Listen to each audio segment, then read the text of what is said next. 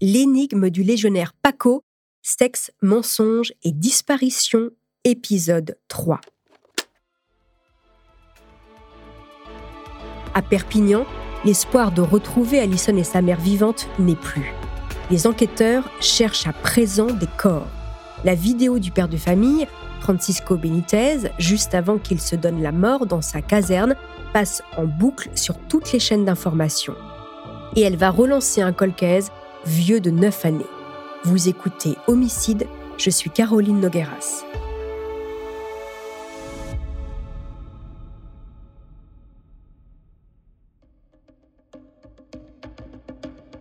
À Nîmes, quatre adolescents découvrent à l'écran le visage d'un homme qu'ils ont bien connu. Francisco Benitez était leur beau-père. Neuf ans qu'ils n'ont pas eu de ses nouvelles, depuis que leur mère, Simone de Oliveira, a disparu un soir de novembre 2004.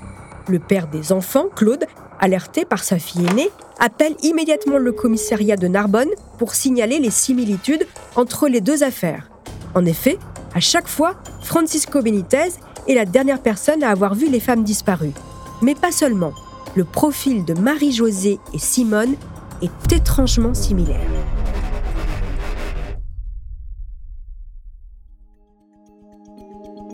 La jeune Simone de Oliveira quitte Porto Grande et les rives de l'Amazone au nord du Brésil pour le sud de la France.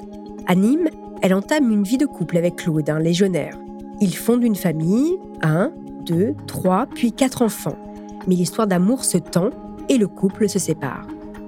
Simone a 28 ans, elle trouve du travail dans un bar à hôtesse, la Coupole, fréquenté par les légionnaires de la caserne située juste à côté. Parmi eux, Francisco Benitez, en poste au 2e régiment étranger d'infanterie. Entre le charmant espagnol et la jolie brésilienne, c'est le coup de foudre.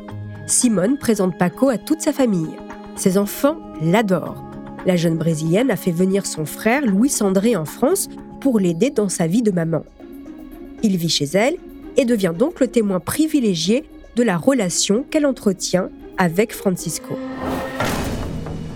Benitez est un homme attentionné, c'est vrai, mais il n'est pas souvent là. Et pour cause, dans le village de Saint-Gilles, à 30 minutes en voiture de Nîmes, Paco est déjà le mari attentionné de Marie-Josée, beau-père de quatre enfants et père aimant d'Alison. Dans cette famille aussi, on a appris à vivre avec un homme peu présent, souvent en déplacement ou de permanence la nuit.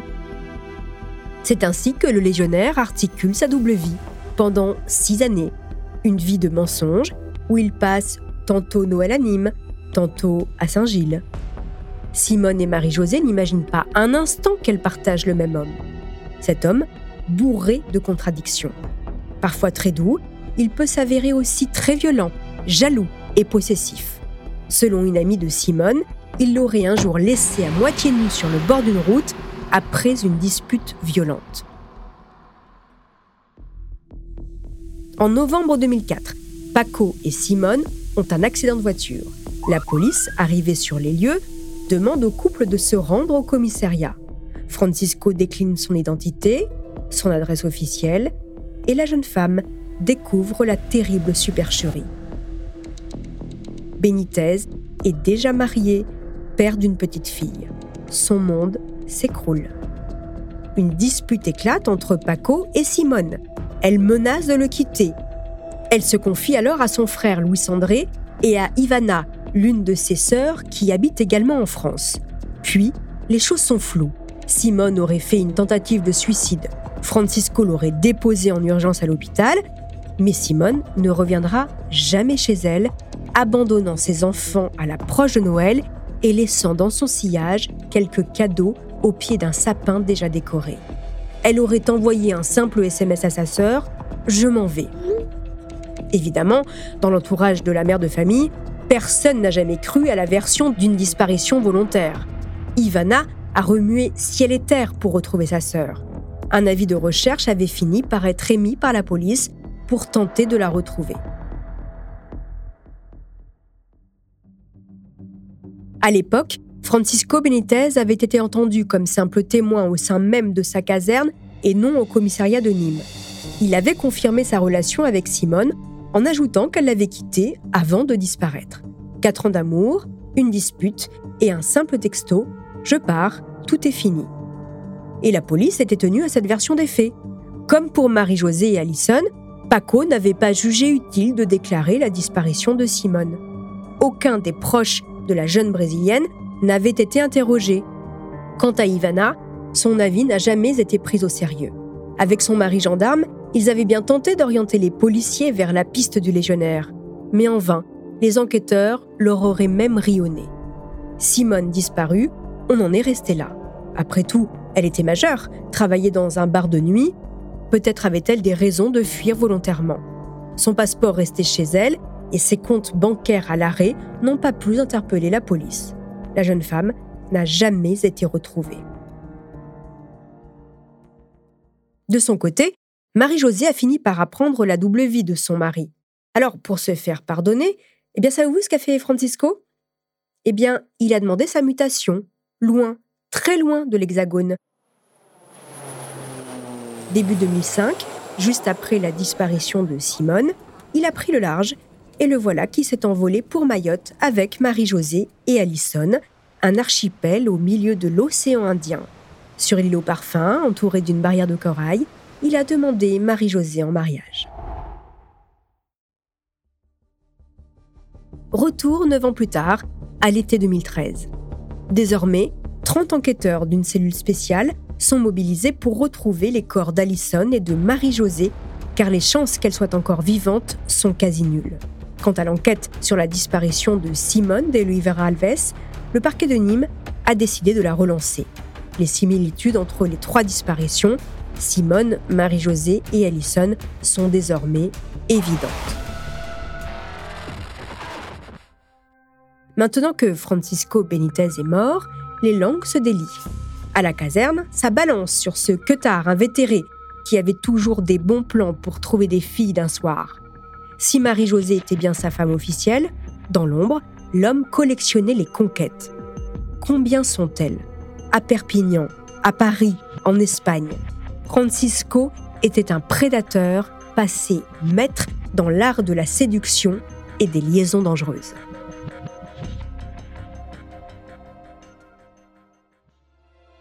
Avant de poursuivre cet épisode, une petite pause pour donner la parole à notre partenaire, sans qui ce podcast ne pourrait exister. Restez avec moi, on se retrouve juste après.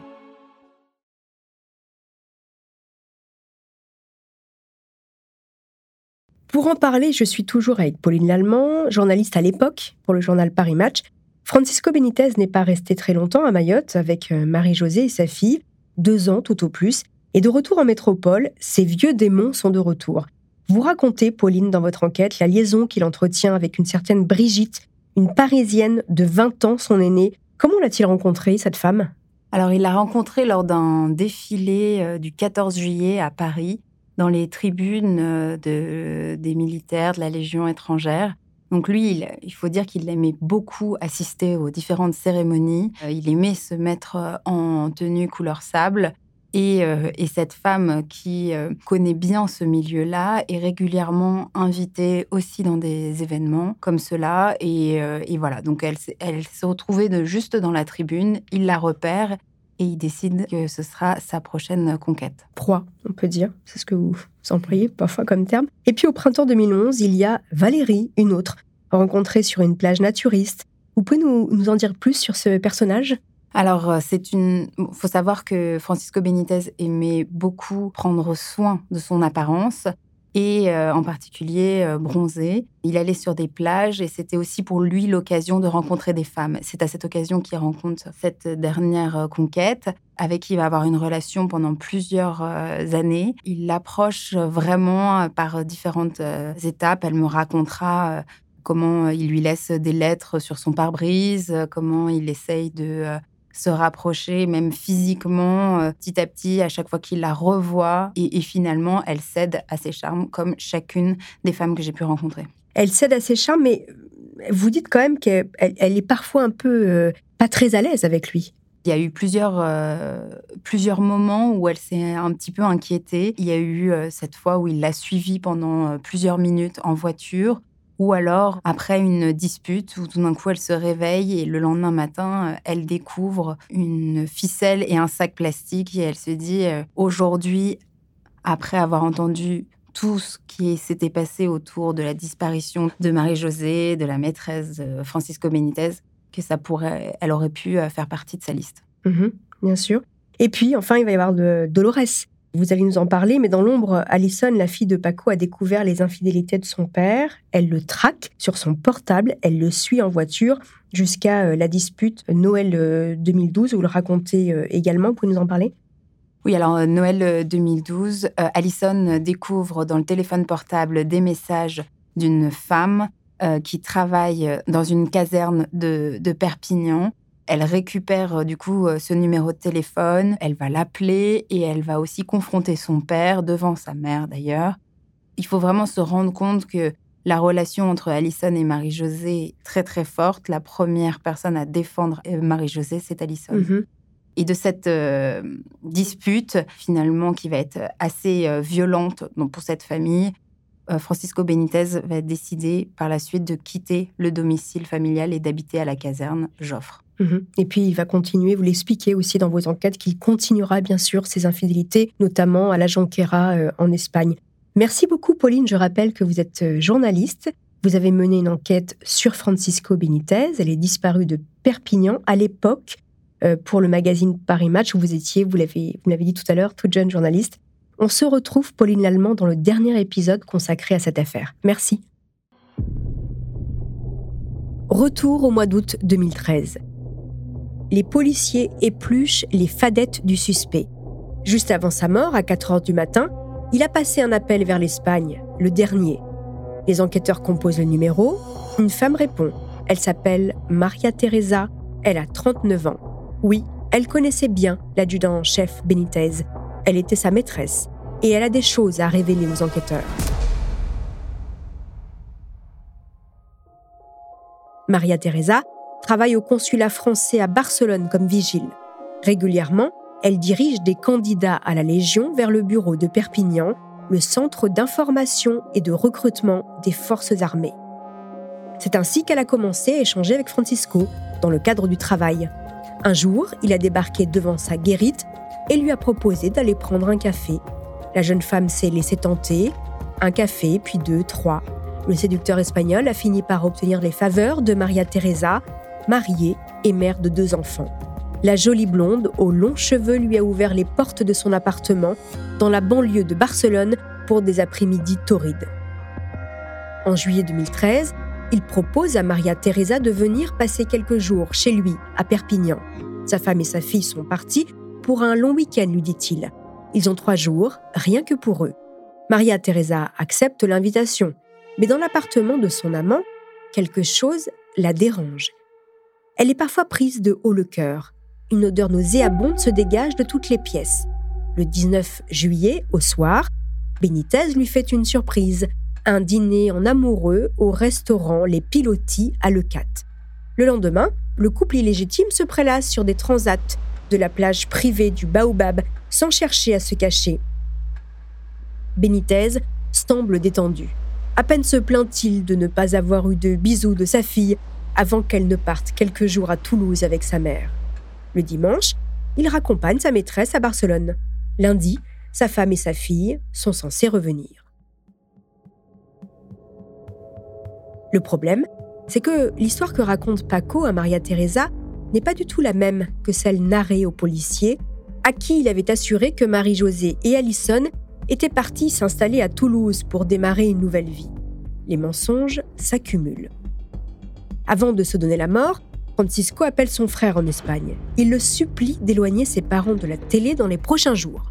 Dans le pays, le fait divers fait aussi la une des journaux.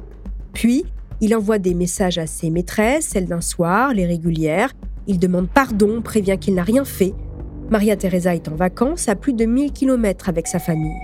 Elle est la dernière personne que Paco appelle. Elle pressent le drame et le supplie de ne pas faire de bêtises. En signe d'adieu, son amant lui envoie une photo de lui torse nu et ajoute ⁇ Je ne ferai rien, calme-toi mon amour. On va raccrocher et je te rappelle demain, je te le promets. ⁇ Mais il est trop tard. Francisco a pris sa décision. Quelques minutes après, il se passe la corde au cou. Les enquêteurs ont à présent cerné la personnalité du légionnaire. Un homme froid, calculateur, narcissique et jaloux. Reste à déterminer le mobile du double crime et son scénario, car à ce stade, le doute n'est plus vraiment permis. La suite de l'enquête va révéler le scénario macabre du crime. C'est ce que je vous raconterai dans le dernier épisode de cette saison où je serai toujours accompagnée de Pauline Lallemand, ancienne journaliste à Paris Match. En attendant, chers auditeurs, n'hésitez pas à nous laisser des commentaires ou des étoiles sur vos applis de podcast préférés.